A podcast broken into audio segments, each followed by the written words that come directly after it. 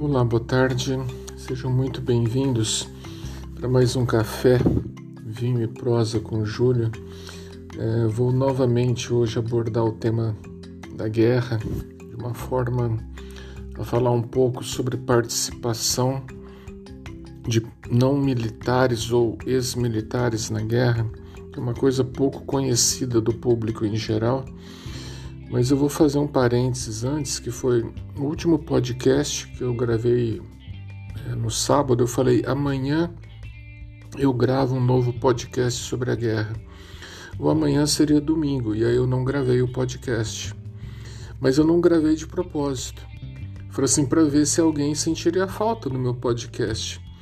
E para minha surpresa, recebi muitas mensagens na segunda-feira de pessoas falando: opa, cadê o seu podcast que você falou que ia gravar ontem?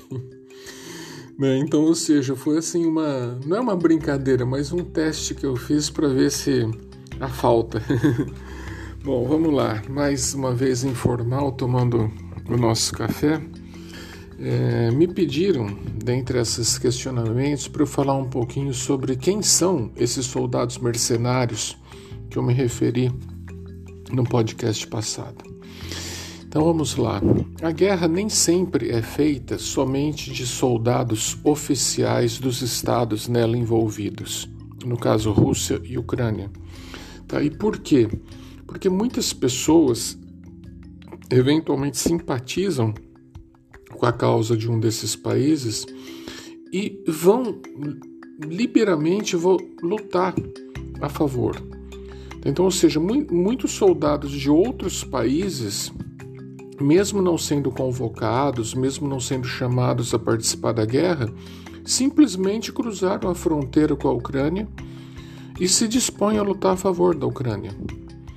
Tá? São pessoas, no caso, nesse exemplo, voluntários. Então, você pode falar, oh, mas quem é que vai lutar na guerra? Tem muita gente que vai. Então, muita gente que vai por ideal, muita gente que vai por ver o sofrimento dos outros e querer ajudar. E tem muita gente que faz isso por dinheiro, que são soldados profissionais. Tá? Conhecidos aí pela expressão genérica de mercenário, mas mercenário será aquela pessoa que cumpre um determinado tipo de missão mediante pagamento.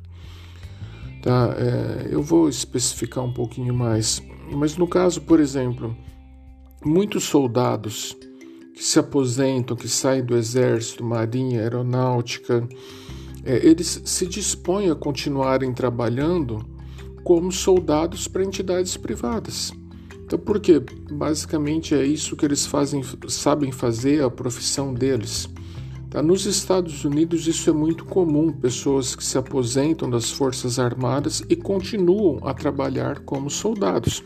Pessoas que às vezes foram tão bons soldados, tão, bom, tão bem treinados, como no caso dos famosos SEALs americanos, aqueles que foram responsáveis lá por capturar e matar o Bin Laden, por exemplo, tá, que eles continuam a trabalhar na iniciativa privada. Tá? Pessoas que pagam pelo serviço deles. Bom, mas quem é que paga para ter um soldado? Tirando as empresas de segurança comum, existem entidades paramilitares no mundo, paralelas a, aos militares oficiais dos países. Então, ou seja, o que eu estou falando agora é uma coisa que talvez seja desconhecida de boa parte da população. Por quê? Existem sim entidades que têm interesses em guerras mundo afora.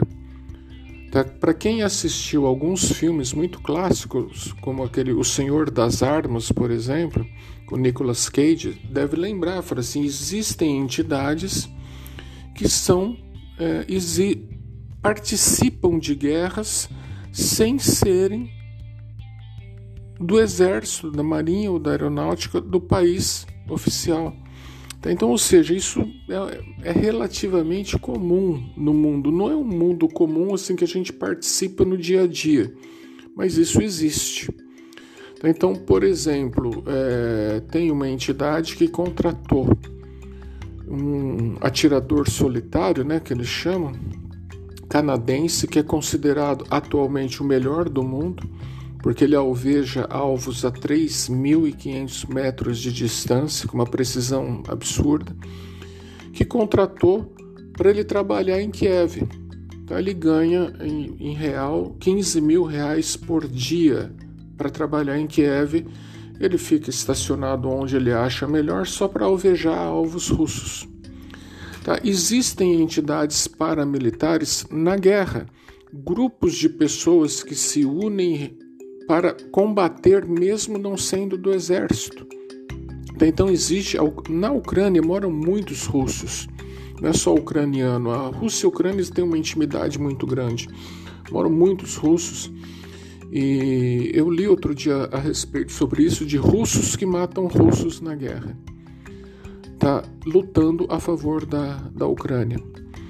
Então, ou seja, é uma situação bem, bem peculiar, mas que existe na prática. E existem aqueles mercenários que a gente vê muito retratado em filme que são contratados para missões específicas, tipo, você paga dinheiro para a pessoa ir matar o fulano, matar o cicrano. Isso é um tipo de mercenário também mas que também não se relaciona diretamente com a guerra, no nosso exemplo. Então, outro item que eu gostaria de falar hoje é sobre mulheres da guerra, de novo, sobre mulheres da guerra. Eu sou fã das mulheres, diga-se de passagem. É, porque no perfil On Trend, no On Trend Brasil, no Instagram, eu vou publicar uma foto hoje de uma mulher na guerra. Porque ela está sendo treinada para atirar ela está sendo treinada para ser um soldado da guerra. Ela é ucraniana. Não aparece bem o rosto dela, ela aparece de perfil, mas imagino que seja uma mulher bonita. Mas além da beleza física, ela tem a beleza interior, a beleza de ser guerreira, a beleza de ser soldado na defesa do país dela. Estou falando isso em complemento também ao podcast anterior, onde aquele deputado fala da beleza física das ucranianas que são fáceis porque são pobres. Provavelmente essa mulher que está treinando para atirar, ou uma outra que aparece com o filho no colo, bebezinho ainda, e ela está defendendo o filho, é, tem muito mais coragem do que esse deputado que falou esse tipo de coisa. Ela tem muito mais sangue na veia digamos assim, do que esse deputado que falou esse tipo de coisa. É. Também vale destacar as crianças na guerra, porque elas são indiscutivelmente as maiores vítimas. Então, eu costumo aqui relembrar alguns itens de guerra que não são contados em livros de história, como a libertação de Auschwitz pelos, pela, pelos soldados da União Soviética na época, que eles abriram as portas do campo é, mataram nazistas tal, e depois eles foram virar as costas e foram embora. E ali no campo tinha crianças, mulheres, idosos, judeus, assim, que estavam ali no campo. E que eles saíram do campo, eles não sabiam se iam para frente, para trás, para direita, para esquerda. Auschwitz fica na Polônia, um lugar que neva muito, muito no inverno. Eles não sabiam como enfrentar a neve para sair de onde eles estavam, até porque eles nem sabiam onde eles estavam. Então, esses dias circulou muito, viralizou um vídeo de uma criança que perdeu o pai, morreu, o pai morreu, ele se perdeu da mãe na fuga da, de Kiev é, e ele aparece andando e chorando na estrada.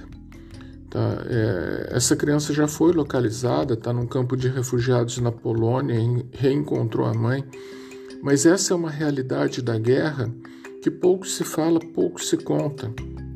Agora está aparecendo mais devido a, a redes sociais, a facilidade de filmar e gravar via smartphone. Mas vocês imaginem uma criança de 10, 12 anos, 8, 7, que perde a mãe, que perde o pai, que perde a família e que de repente se vê absolutamente sozinha no mundo e no meio de uma guerra. Como é difícil esse tipo de situação. Na Polônia, na fronteira, eu lembro que nós já temos mais de 2 milhões e 800 mil refugiados dessa guerra.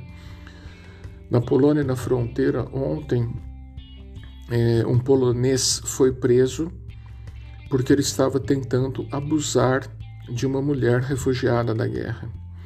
Então, ou seja, são histórias paralelas eh, e ao mesmo tempo intrínsecas à guerra, de que pouco se fala, são as vísceras da guerra, né? aquilo que vai levar para o resto da vida, porque imaginem o trauma que essas pessoas sofrem, que se elas sobrevivem, a gente não sabe se elas vivem depois de uma guerra. Tá, então, com isso, eu complementei o, o meu podcast de sábado passado é, com essa, entre aspas, brincadeira de ter prometido um para o domingo, mas não cumprir a promessa de propósito.